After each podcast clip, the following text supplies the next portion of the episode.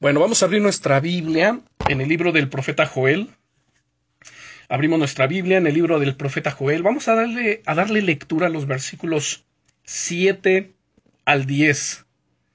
El libro del profeta Joel, capítulo 3, versículos 7 al 10.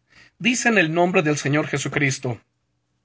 He aquí, yo los levantaré del lugar donde los vendisteis, y volveré vuestra paga sobre vuestra cabeza, y venderé vuestros hijos y vuestras hijas a los hijos de Judá, y ellos los venderán a los sabeos, nación lejana, porque el eterno Dios ha hablado. Proclamad esto entre las naciones, proclamad guerra, despertad a los valientes, acérquense, vengan todos los hombres de guerra, forjad espadas de vuestros asadones, lanzas de vuestras hoces, diga el débil, fuerte soy. Oremos. Padre, en el nombre todopoderoso de Jesucristo, te damos gracias, Rey eterno, por tu amor, te damos gracias por tu presencia y te damos gracias, Señor, por la bendición que tenemos en esta mañana de estudiar, de recibir tu buena palabra.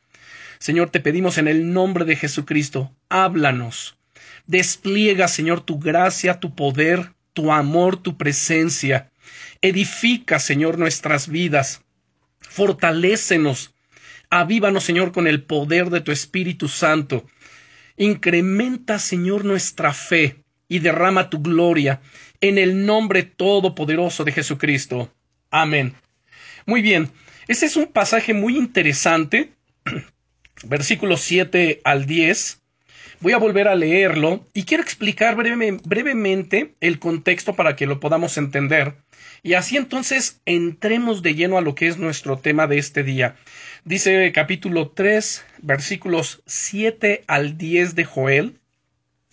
He aquí yo los levantaré del lugar donde los vendisteis, y volveré vuestra paga sobre vuestra cabeza, y venderé vuestros hijos y vuestras hijas a los hijos de Judá y ellos los venderán a los sabeos, nación lejana, porque el eterno Dios ha hablado. Proclamad esto entre las naciones, proclamad guerra, despertad a los valientes, acérquense, vengan todos los hombres de guerra, forjad espadas de vuestros asadones, lanzas de vuestras hoces, diga el débil, fuerte soy. Creo que este es uno de los versículos del 10, la última parte, que lo hemos escuchado por todos lados, ¿no es cierto?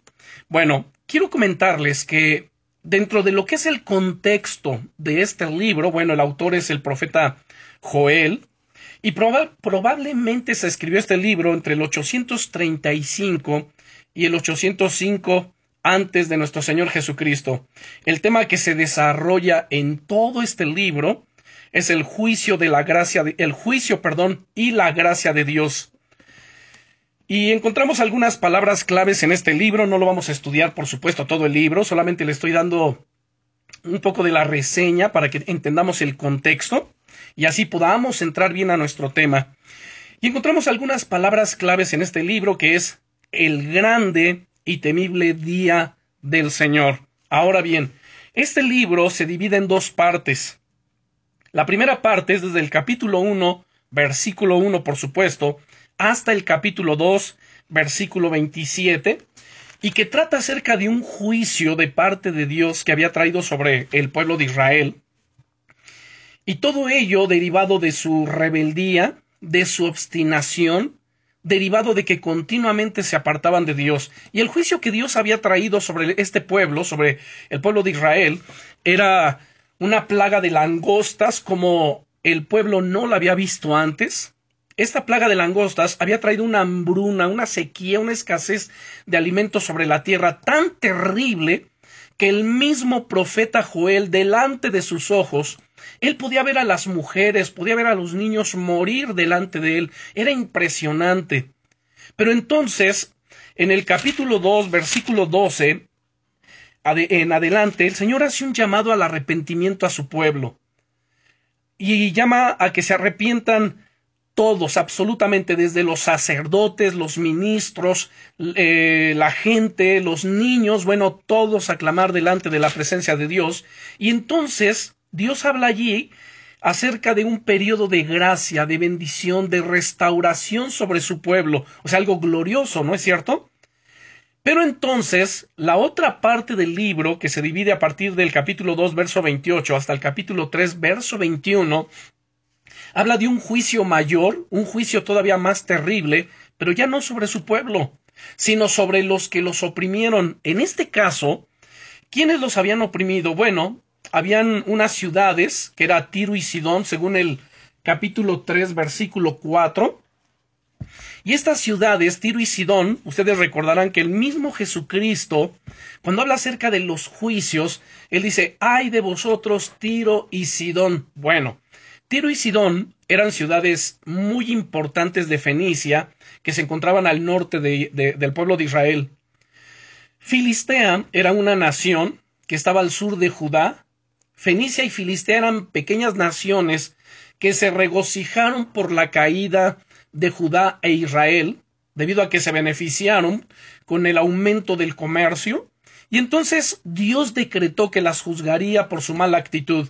Además, saben, en esos tiempos tan terribles de hambruna, los judíos habían, eh, muchos de ellos habían sido vendidos como esclavos a los griegos, que los griegos, por supuesto, eran una nación pagana y además pecadora, que se habían enseñoreado sobre el pueblo de Dios. Pero como dije al principio, todo esto a qué obedeció? Bueno, obedeció a la rebeldía, a la obstinación del corazón del pueblo de Dios. Pero lo que yo quiero destacar y en lo que nos vamos a centrar aquí es el llamado que Dios le hace a su pueblo. Ya leímos capítulo 3, versículos 7 al 10, y en el versículo 9 y 10 es donde quiero que nos centremos, porque el tema de esta enseñanza de hoy es despertad a los valientes. Escuche bien, esto es muy interesante. Dice aquí en el versículo 9 y 10, proclamad esto entre las naciones, proclamad guerra. Vamos a ir haciendo un paralelo porque lo que en el pueblo de Israel se trató, sucedió en un plano físico, en la iglesia, que es el pueblo espiritual de Dios, se refleja en buena medida en ese aspecto, en lo espiritual. El pueblo de Israel continuamente se tenía que enfrentar a sus enemigos en una lucha cuerpo a cuerpo. La iglesia de Jesucristo continuamente nos tenemos que enfrentar en una lucha, pero es una lucha que espiritual. Bueno, eso queda más que claro según Efesios capítulo 6 versículos 10 al 18. En el verso 12 de ese capítulo 6 de Efesios donde nos dice, porque no tenemos lucha contra sangre y carne. El pueblo de Israel se enfrentaba carne y sangre frente a frente pero en el caso nuestro no es contra carne y sangre, sino contra principados, potestades, gobernadores de las tinieblas de este siglo, huestes espirituales de maldad. Y luego el apóstol Pablo, cuando se refiere a su discípulo Timoteo, le hace referencia acerca de la milicia, que luche como un buen soldado de Jesucristo, que ninguno que se enreda en la milicia se involucra en los negocios del mundo, etc. Entonces, esas cosas las encontramos en todo el Nuevo Testamento. Pero veamos entonces el paralelo. Aquí dice, proclamad esto entre las naciones, proclamad guerra, despertad a los valientes, acérquense, vengan todos los hombres de guerra, forjad espadas de vuestros asadones, lanzas de vuestras hoces, diga el débil, fuerte soy. Hermanos, ustedes y yo sabemos, estamos viviendo en los últimos tiempos, la maldad se incrementa, el Señor Jesucristo, Él profetizó en Mateo 24 que las cosas no iban a mejorar en los últimos tiempos, Él todavía nos dijo, y por haberse multiplicado la maldad, entonces la maldad se irá multiplicando. Pero es donde además las tinieblas cubren las naciones, pero Isaías capítulo 60 dice a la iglesia, dice a su pueblo, levántate, despiértate, levántate y resplandece porque ha venido tu luz y la gloria del Eterno, del Altísimo, ha nacido sobre ti. Así que es el tiempo de que nos levantemos en el nombre poderoso de Jesucristo y que podamos discernir que Dios desea utilizarnos. Sí, a cada uno de nosotros. Él no desea utilizar únicamente a los ministerios profetas, evangelistas, pastores, maestros. Él desea utilizar a todo su pueblo. Entonces el llamado aquí dice, proclamad esto entre las naciones, proclamad guerra, despertad a los valientes. Y este tema se llama justamente así, despertad a los valientes. Ahora, noten ustedes que esto es una orden rara. Es una orden tan más rara porque dice despierten a los valientes. Ahora, todavía dijera, despierten a los flojos, a los dormilones, a los que están sin hacer nada, o despertad a los miedosos, pues todavía sería algo lógico, ¿no? Algo entendible. Pero despertad a los valientes. Ahora, la pregunta que surge aquí es la siguiente. ¿Por qué están dormidos los valientes? El pueblo de Dios se caracteriza por ser un pueblo de valientes. En el Nuevo Testamento nos dice, el reino de los cielos sufre violencia, pero los violentos, los osados, los valientes, los atrevidos lo arrebatan. Pero la pregunta que estoy haciendo aquí es, ¿por qué están dormidos? ¿Por qué se duermen los valientes? Pero antes de despejar esta interrogante, vamos a ver algunos significados que nos van a ayudar a comprender a cabalidad lo que está diciendo el profeta al decir despertad a los valientes. Veamos, en primer lugar, ¿qué es un valiente? Según la Biblia, encontramos un mínimo de dos palabras que traducen la palabra valiente. En, en, el libro del Génesis, en el capítulo 6 y versículo 4, dice, había gigantes en la tierra en aquellos días, y también después que se llegaron los hijos de Dios a las hijas de los hombres y les engendraron hijos. Estos fueron los valientes que desde la antigüedad fueron varones de renombre. Escuchen, aquí la palabra valientes es la palabra hebrea gibor, y gibor significa poderoso, guerrero, esforzado, fuerte, gigante, grande. Habla de un vigor potente, robusto. La otra palabra para valiente la encontramos en el libro del profeta Nahum, en el capítulo 3, y versículo 18, donde dice, Durmieron tus pastores, oh rey de Asiria, reposaron tus valientes, tu pueblo se derramó por los montes y no hay quien lo junte. Aquí la palabra que se emplea para valientes es la palabra hebrea shakan, que se refiere a una fuerza extrema. Pero para decir despertar usa la palabra yakatz, que quiere decir despertar, ponerse de pie, ponerse firme, enderezarse, quitar lo curvo, quitar lo chueco. Pero ahora quiero que vean las siguientes citas. En el libro del profeta Esdras, que era contemporáneo de Nemías, en Esdras capítulo 1 versículo 5 leemos Entonces se levantarán los jefes de las casas paternas de Judá y de Benjamín, y los sacerdotes y levitas, todos aquellos cuyo espíritu despertó Dios para subir a edificar la casa del Eterno, la cual está en Jerusalén. Noten qué interesante lo que leemos aquí. ¿Para qué es que el Señor los está despertando?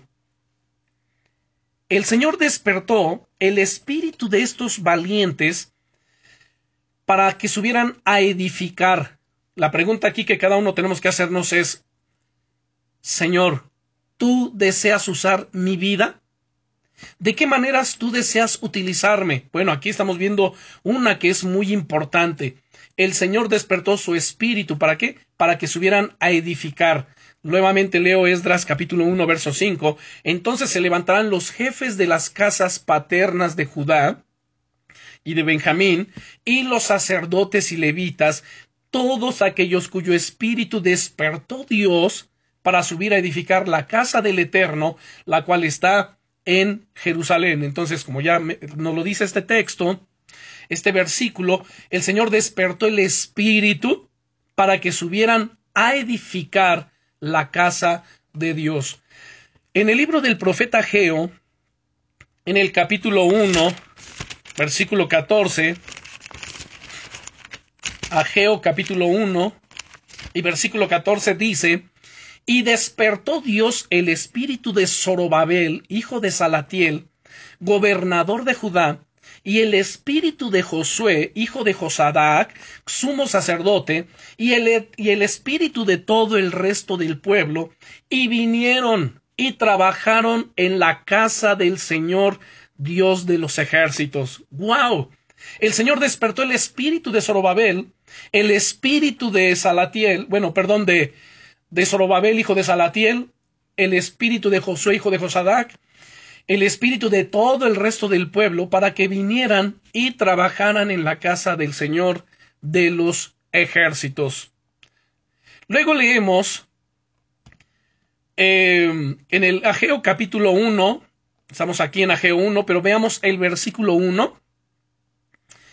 Ageo capítulo 1 y versículo 1 dice, en el año segundo del rey Darío, en el mes sexto, en el primer día del mes, vino palabra del Altísimo por medio del profeta Ageo a Zorobabel, hijo de Salatiel, gobernador de Judá, y a Josué, hijo de Josadac, sumo sacerdote. Y como leímos en el versículo 14, el Señor despertó el espíritu de cada uno de ellos. ¿Para qué? Para que pudieran ellos trabajar en la obra del Señor, pudieran edificar.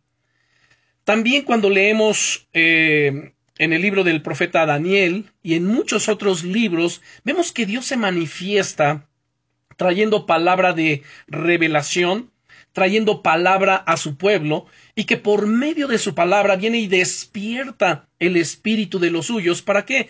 Para cumplir la palabra de Dios. Surge aquí otra pregunta. Entonces, ¿la valentía será un espíritu? Quiero que veamos una cita más en segunda de Timoteo capítulo 1. Segunda de Timoteo capítulo 1 versículo 7.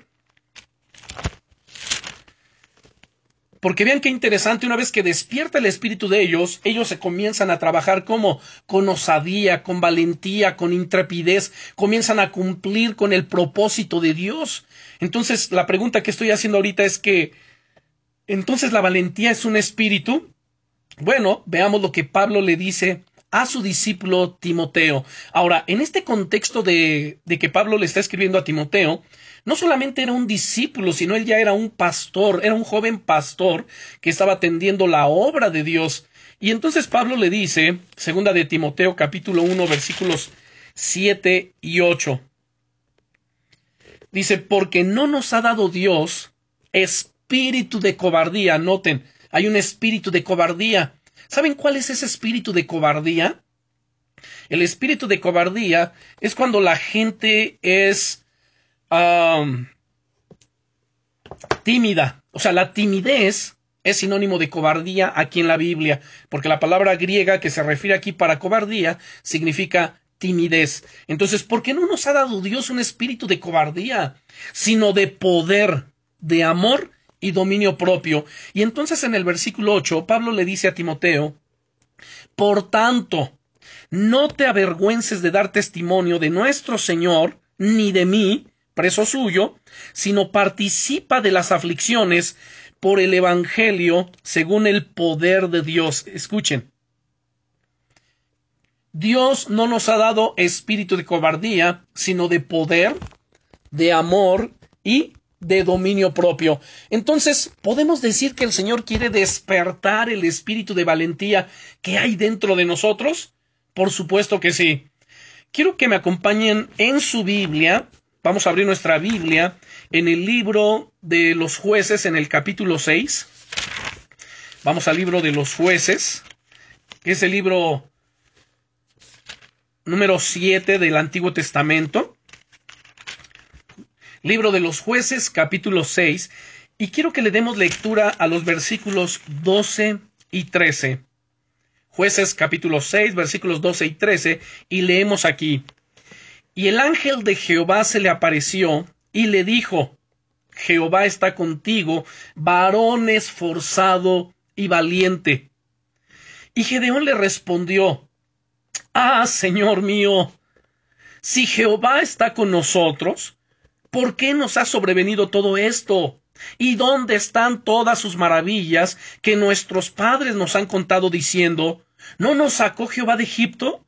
Y ahora el Eterno nos ha desamparado y nos ha entregado en mano de los madianitas. Bueno, para quienes han leído ya este libro de los jueces, particularmente este capítulo 7, perdón, este capítulo 6, el pueblo de Israel una vez más por causa de su pecado, por causa de su rebeldía, por causa de abandonar a Dios, Dios los entregó en manos de sus enemigos. En este caso, sus enemigos eran los madianitas, y los estaban oprimiendo.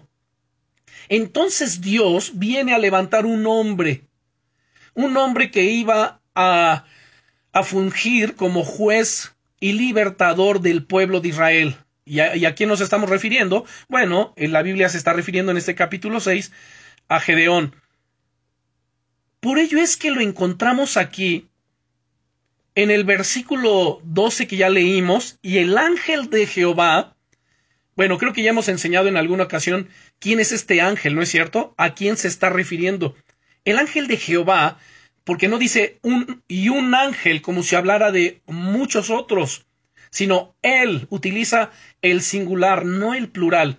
Y cuando habla del ángel de Jehová, se está refiriendo a Cristo en su estado preencarnado. Este ángel era especial, porque no era un ángel ordinario, sino era el, mismo Jesucristo, era una cristofanía. Pero bien, entonces el mismo Cristo en su estado preencarnado, eh, manifestándose como el ángel de Jehová, se le aparece y le dice, Jehová está contigo, varón esforzado y valiente. ¿Cómo se refirió a él? Como un varón esforzado y valiente. Qué interesante, ¿no es cierto?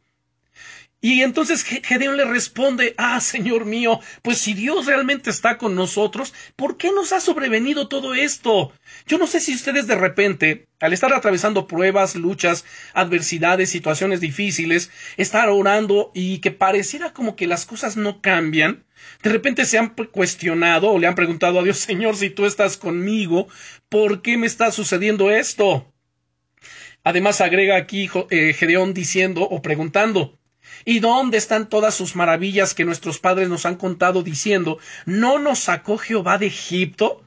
¿Y ahora Jehová nos ha desamparado y nos ha entregado en mano de los madianitas? Vean aquí qué tremendo es esto. El Señor, ¿cómo estaba viendo a Gedeón? Él lo veía con un espíritu de valentía, por eso se refirió a él, varón esforzado y valiente. Pero Gedeón tenía ese espíritu de valentía dormido. Y lo que viene a hacer el ángel del Señor con Gedeón es despertar ese espíritu de valentía. Ahora, dos preguntas muy interesantes aquí que pueden surgir es, primero, ¿Por qué se duermen los valientes? ¿Por qué se duerme la gente? Y no estamos hablando del dormir, del sueño, de dormitar, del reposo, de descansar, sino estamos hablando del dormir espiritual. O sea, ¿por qué se duermen? Ustedes recordarán incluso en Efesios capítulo 5, vamos a Efesios capítulo 5, por favor. La carta a los Efesios capítulo 5. Y veamos el versículo 14, por lo cual dice, despiértate tú que duermes y levántate de los muertos y te alumbrará Cristo. La iglesia, el creyente, los hermanos de Éfeso se estaban durmiendo. Estaban en un letargo espiritual y el llamado aquí es despiértate tú que duermes. Por eso la pregunta es ¿por qué se duerme la gente? ¿Por qué se duermen los cristianos? ¿Por qué se adormecen? Y la otra pregunta es ¿cómo despertar a los valientes? Rápidamente quiero responder a la pregunta de ¿por qué se duermen? En primer lugar, Jeremías capítulo 48, versículo 41, leamos. Jeremías capítulo 48 y versículo 41. Dice, tomadas serán las ciudades y tomadas serán las fortalezas, y será aquel día el corazón de los valientes de Moab como el corazón de mujer en angustias. Escuchen, en el contexto nos habla acerca de las derrotas que estaban sufriendo el pueblo de Dios, los valientes, y entonces las derrotas hacen que los valientes se duerman. Es decir, que entren en un tiempo de desánimo, en un tiempo de frustración, y eso hace que se duerman. Jeremías capítulo 51, veamos adelante, en el capítulo 51 y el versículo 30, leemos aquí, Dice, los valientes de Babilonia dejaron de pelear, se encerraron en sus fortalezas, les faltaron las fuerzas. Se volvieron como mujeres, incendiadas están sus casas, rotos están sus cerrojos. Qué tremendo, ¿no? O sea, los valientes se duermen por falta de fuerza. Si ustedes recuerdan, vamos a, les decía yo que iríamos haciendo un paralelo. Si aquí nos muestra que los valientes se duermen por falta de fuerza, en Efesios capítulo 6, versículo 10 nos dice, por lo demás, hermanos míos, fortaleceos, fortalezcanse en el Señor y en el poder de su fuerza. El cristiano que no se está fortaleciendo en el Señor, a través de la oración, a través del ayuno, a través del estudio diligente de la palabra de Dios, de la vivencia, de la práctica de la misma, de la palabra, ¿saben? Termina durmiéndose. Termina su espíritu siendo aletargado y por ello entonces vienen las derrotas. O sea, esto es tremendo, ¿no es cierto? Ahora quiero que veamos en el libro del profeta Amós, capítulo 2. Vamos allá adelante. Busquen por favor el libro del profeta Amós.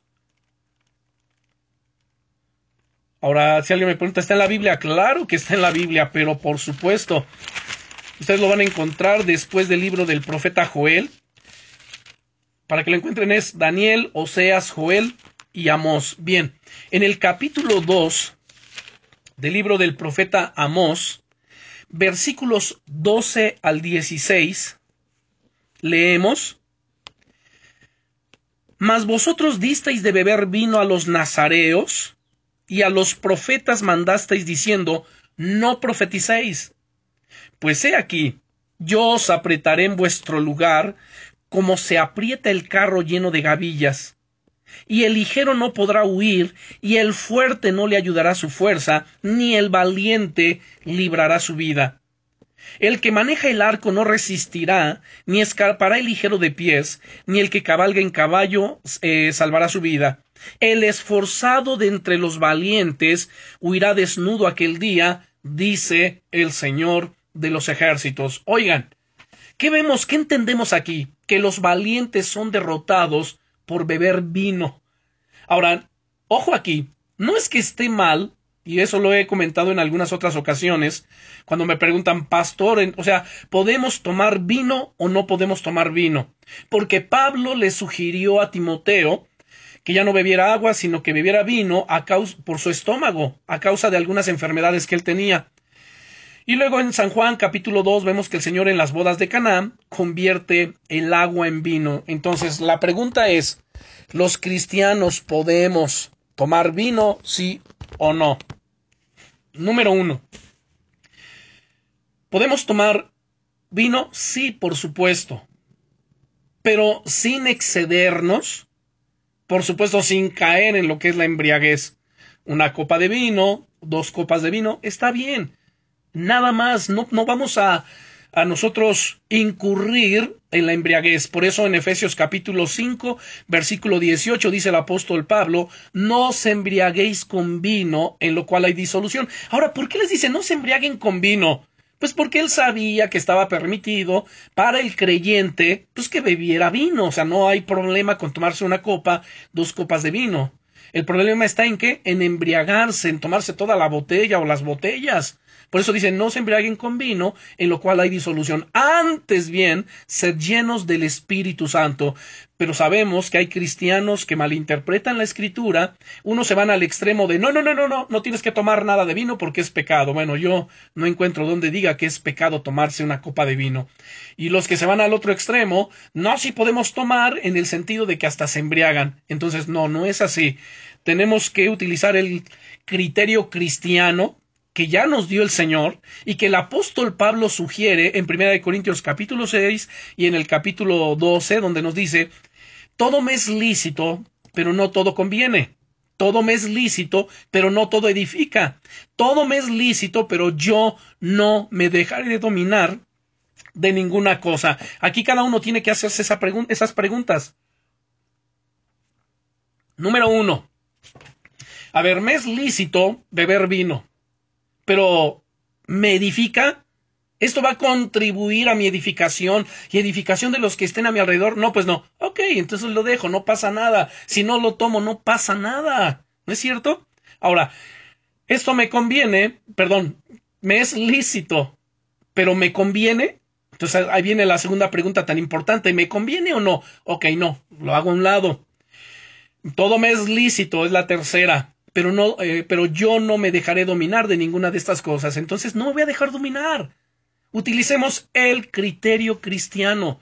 Estamos hablando de gente valiente, osados, atrevidos, hijos de Dios, que tenemos al Espíritu Santo, que estamos perseverando en la gracia de Dios, que el Señor está llamando para que sirvamos en su reino. Por eso el, el tema es despertad a los valientes. Ya vimos, los valientes son derrotados ¿por qué? Por beber vino, es decir, por embriagarse.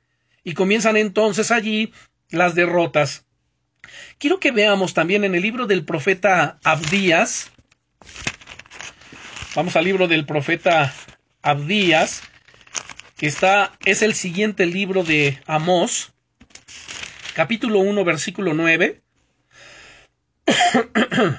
capítulo 1, verso 9. Dice aquí, y tus valientes, oh Temán, serán amedrentados, porque todo hombre será cortado del monte de Saúl por el estrago. Escuche. Y tus valientes, oh Temán, serán amedrentados. ¿Por qué? Porque todo hombre será cortado del monte de Saúl por el estrago. Es decir, el no permanecer firme en la palabra de Dios hace que los valientes se amedrenten. El no permanecer firmes en la visión, en lo que Dios nos ha llamado a hacer, hace que se pierda el enfoque, hace que se amedrente el pueblo de Dios, los valientes. Nahum, vamos al libro del profeta Nahum. Vamos ahí adelantito, Nahum. Si ya lo tienen, capítulo 3, versículos 18 y 19.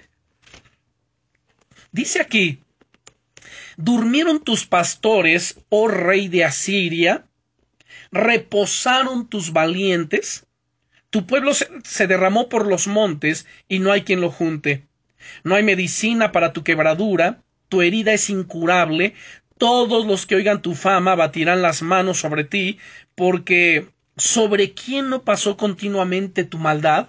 Bueno, por la maldad, por guardar maldad en el corazón, reposan los valientes, es decir, se adormecen. Ahora, hay otras causas por qué se duerme la gente, por qué se duermen los valientes que bueno, ya no las vamos a mirar, pero podemos concluir en ese punto de que todo tiene que ver con qué? Con el descuido, con permitir el pecado, con permitir los excesos y bueno, cosas como las que ya vimos. Pero la pregunta que surge aquí, y es la que quiero atender en este momento, es ¿cómo despertar a los valientes? Miren, eh, yo les señalaba Efesios capítulo 5 versículo 14, donde hace un llamado a la iglesia y le dice, despiértate tú que duermes y levántate de los muertos y te alumbrará Cristo. Antes de responder bien a esta pregunta, yo quiero que cada uno se examine a sí mismo justo en este momento a ver cómo estoy yo delante de Dios. Espiritualmente, sí, número uno, ¿Son valientes? Sí, sí son valientes. Número dos, ¿estoy despierto en el espíritu? ¿Estoy sensible en el espíritu? ¿Estoy atento al llamado de Dios? He rendido mis dones, mis talentos y le digo, Señor, aquí está mi vida, usa mi vida para tu reino, usa mi vida para tu gloria. Bien, esas son preguntas que cada uno tiene que responder. Ahora veamos entonces cómo despertar a los valientes y quiero tomar un ejemplo que encontramos en el libro de los Hechos. Vamos al libro de los Hechos, al capítulo 12. Y quiero que veamos algo que le había sucedido al apóstol Pedro.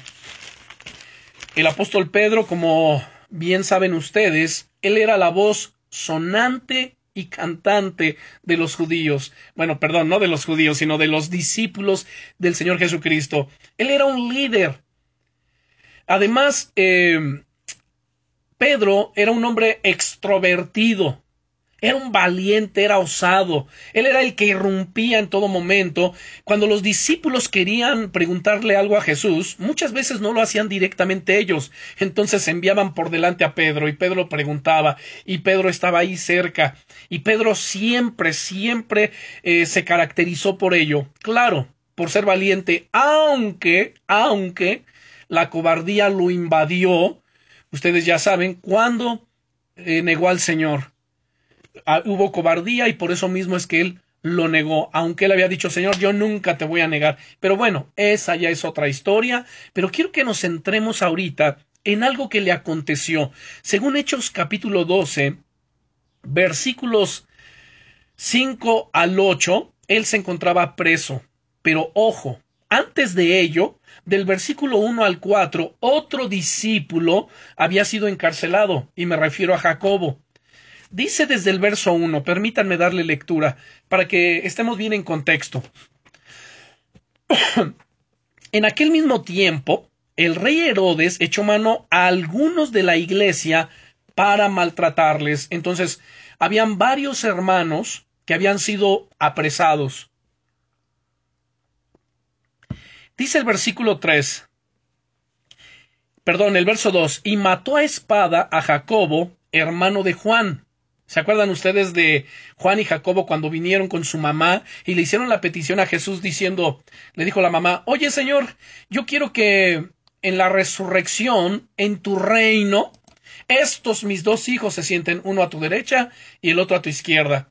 Y luego en otra ocasión, estos dos, Pedro y Juan, cuando no recibieron a Jesús en una aldea, dijeron, ¿qué es esto que está pasando? ¿Quieres, Señor, acaso que oremos y hagamos descender fuego del cielo como lo hizo Elías y consuma toda la gente? Bueno, este Jacobo era el que le acababa de dar muerte Herodes. Dice el verso 3, y viendo que esto había agradado a los judíos, procedió a prender también a Pedro. Eran entonces los días de los panes sin levadura, y habiéndole tomado preso, le puso en la cárcel, entregándole a cuatro grupos de cuatro soldados cada uno, para que le custodiasen, y se proponía sacarle al pueblo después de la Pascua. O sea, quería hacer una fiesta, un circo con él, y matarlo igual como lo hizo con Jacobo. Bueno, leemos del versículo 5 al 8. Así que Pedro estaba custodiado en la cárcel, pero la iglesia hacía sin cesar oración a Dios por él. Y cuando Herodes le iba a sacar, aquella misma noche estaba Pedro durmiendo entre dos soldados, sujeto con dos cadenas, y los guardas delante de la puerta custodiaban la cárcel. Y he aquí que se presentó un ángel del Señor, y una luz resplandeció en la cárcel, y tocando a Pedro en el costado, le despertó, diciendo Levántate pronto, y las cadenas se le cayeron de las manos. Le dijo el ángel Cíñete y átate las sandalias. Y lo hizo así. Y le dijo Envuélvete en tu manto y sígueme. Bueno, vamos a continuar todavía más adelante la lectura. Y saliendo le seguía, pero no sabía que era verdad lo que hacía el ángel, sino que pensaba que veía una visión. Habiendo pasado la primera y la segunda guardia, llegaron a, a, la puerta de hierro que daba a la ciudad, la cual se les abrió por sí misma, y salidos pasaron una calle, y luego el ángel se apartó de él. Entonces Pedro, volviendo en sí, dijo Ahora entiendo verdaderamente que el Señor ha enviado su ángel y me ha librado de la mano de Herodes y de todo lo que el pueblo de los judíos esperaba. Ahora, Vamos a hacer rápidamente un paralelo. ¿Recuerdan ustedes en el libro de los jueces, en el capítulo 6, cuando vino el ángel de Dios, el ángel singular? Y nos estamos refiriendo que en esa ocasión hubo una cristofanía. Cristo en su estado preencarnado vino y despertó el espíritu de Gedeón. En este caso, dice la escritura en el verso 7, y aquí que se presentó un ángel del Señor. Ya no era, por supuesto, el ángel de Dios que vimos en jueces capítulo 6, sino ahora, ahora sí era un ángel, uno de tantos ángeles que Dios envía. Ahora, en Hebreos, no me pierdan de vista esto porque voy a explicar cómo es que el ángel despertó a Pedro? ¿Qué, ¿Qué, cosas tan importantes vemos allí que son las que el Señor utiliza para despertarnos a nosotros? Solamente quiero señalar lo que dice Hebreos respecto de los ángeles. En Hebreos en el capítulo 1, versículo 14, nos dice, ¿no son todos espíritus ministradores? Entonces los ángeles, en primer lugar, son espíritus ministradores. La palabra ministradores simplemente quiere decir servidores. Cuando hablamos de un ministerio o que nosotros somos ministros de Jesucristo, es decir, somos servidores de Jesucristo. ¿Y qué se espera de un ministro? Pues que sirva, que ministre. ¿Qué se espera del pueblo de Dios? Que ministre que sirva delante del Señor. ¿Y cómo servimos? Predicando, enseñando, orando, ayunando, eh, compartiendo, visitando, etcétera. Bien. ¿No son todos espíritus ministradores enviados para servicio a favor de los que serán herederos de la salvación? En el caso de Pedro, un ángel ministrador fue enviado para servicio de Pedro, quien además era un este heredero de la salvación. Una pregunta que puede surgir aquí, y quizás se la estén haciendo algunos de ustedes, es, bueno, ¿y por qué el Señor no envió su ángel a librar a Jacobo también, quien, quien, había sido muerto a espada. ¿Acaso el Señor no pudo haber enviado su ángel a librarlo de la muerte? La, la, respuesta es sí. Pero hay muchas cosas que Dios no va a hacer si el pueblo de Dios no interviene. Una de las características importantes, y este es el primer punto de cómo es que despierta el ángel a Pedro.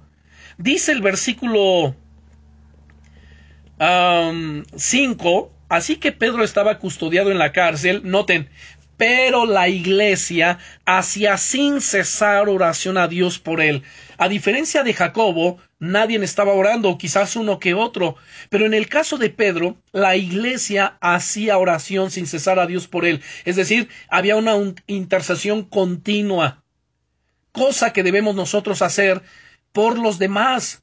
En segundo lugar, dice entonces que en el verso 7, He aquí que se presentó un ángel del Señor y una luz resplandeció en la cárcel. Escuchen, una luz.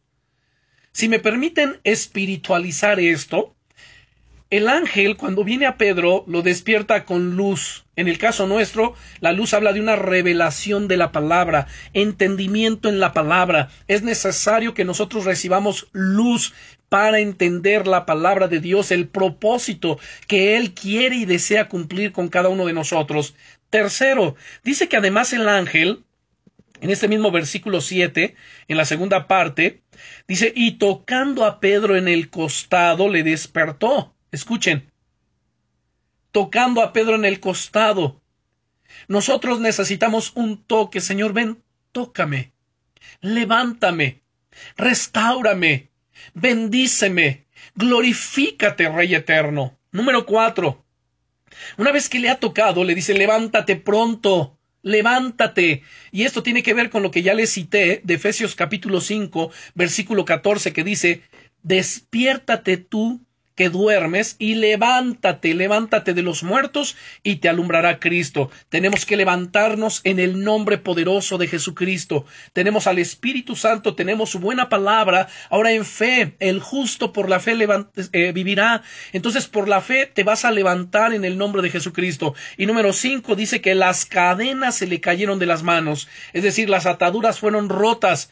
Cuando tú te levantas en fe, cuando recibes la luz, la revelación de la palabra, cuando entiendes el propósito de Dios para tu vida, para involucrarte, para servir en la obra de Dios, sabes, las ataduras son rotas.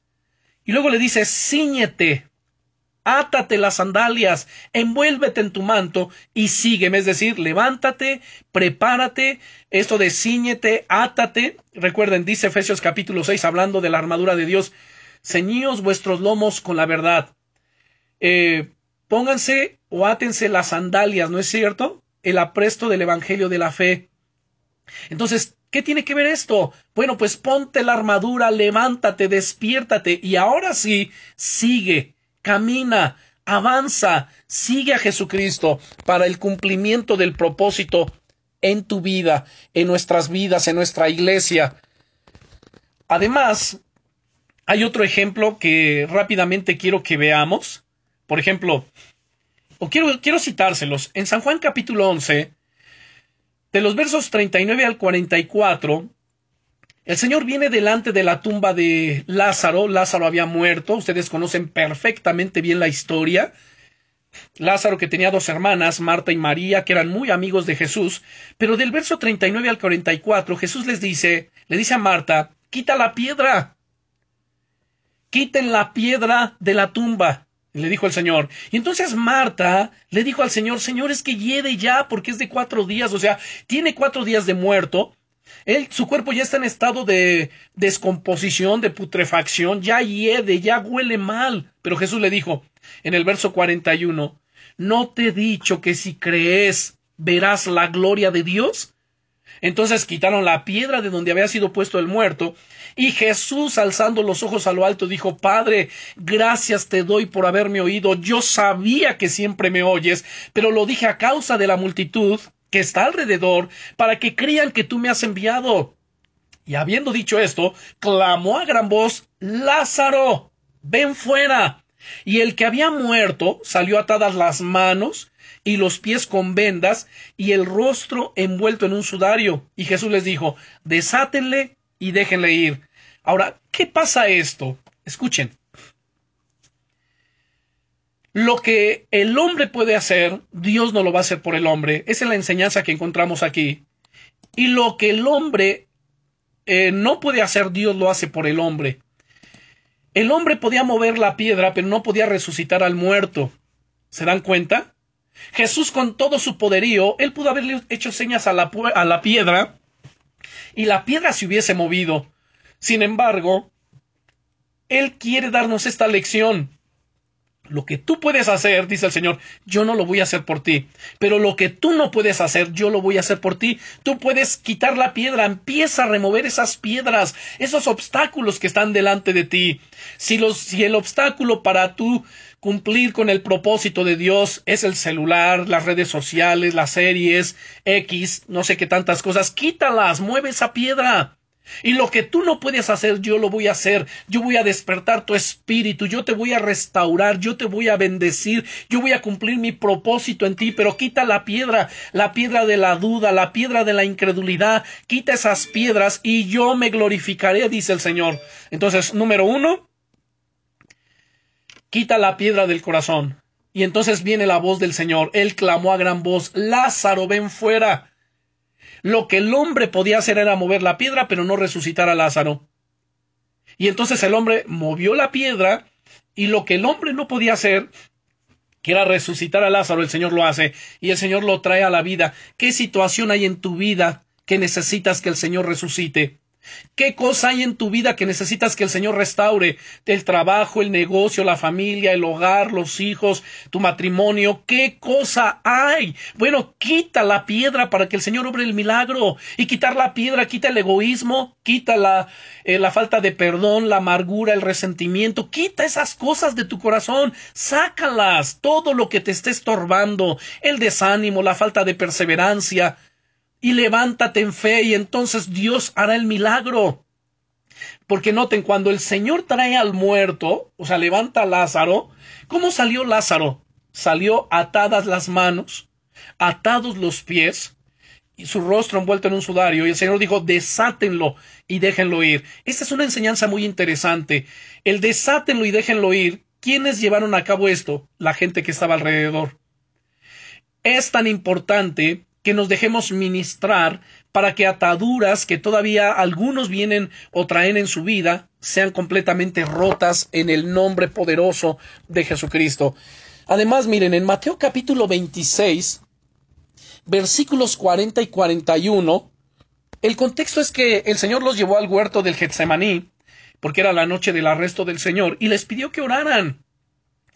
Dice el verso 40, Vino luego a sus discípulos y los halló durmiendo. O sea, cuando él les dijo, a ver, quédense aquí, velen y oren. Velen. Pero vino a ellos y los halló durmiendo y le dijo a Pedro, así que no has podido velar conmigo una hora. Velad y orad para que no entréis en tentación. El espíritu a la verdad está dispuesto, pero la carne es débil.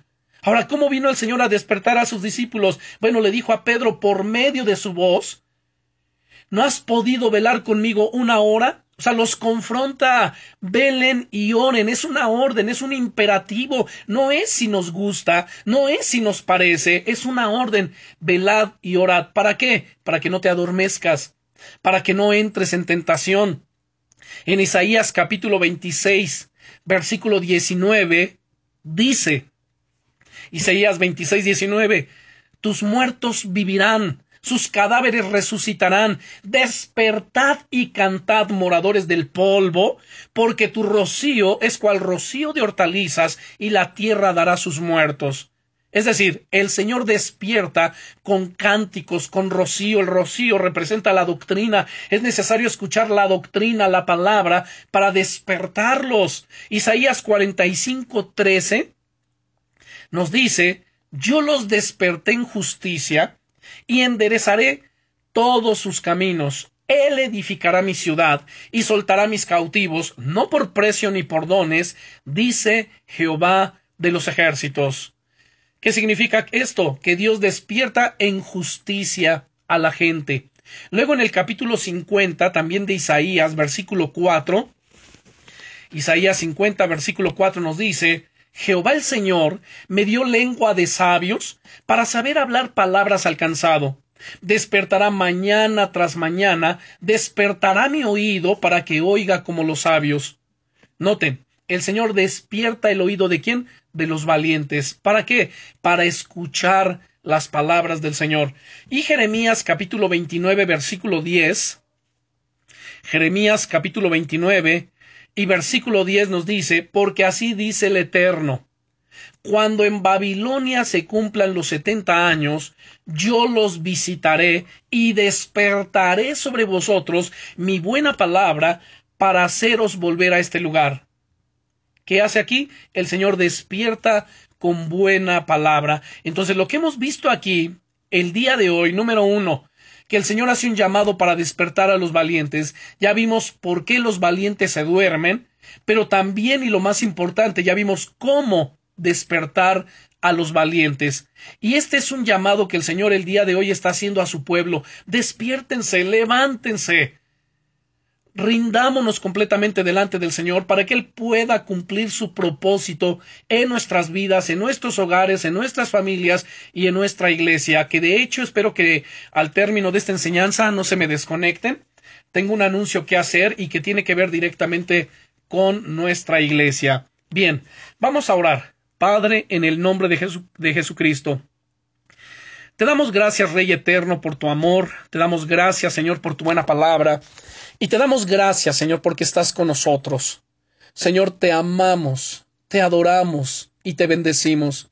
Y te perdimos y te pedimos, Señor, perdónanos cuando hemos permitido, Señor, que nuestro espíritu se adormezca. Perdónanos, Señor, cuando no hemos perseverado delante de ti.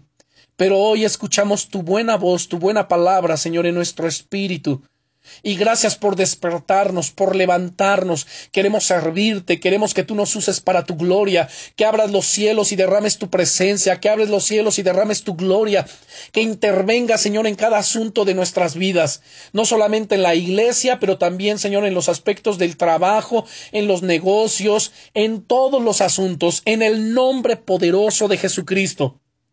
Que abras puertas de bendición delante de cada uno de nosotros, delante de tu pueblo. Abre puertas, Señor, de prosperidad. Abre puertas, Señor, de salud. Abre puertas, Señor, en el nombre poderoso de Jesucristo y quebranta ahora, Señor, todo poder del enemigo, toda obra maligna y perversa que se levanta en contra de tu iglesia, en contra de cada uno de nosotros, sea quebrantado en el nombre poderoso de Jesús y derrama tu gloria, tu poder, equípanos, Señor, con los dones del Espíritu Santo, avívanos con el fuego y el poder de tu Espíritu Santo, en el nombre todopoderoso del Señor Jesucristo. Amén. Y te damos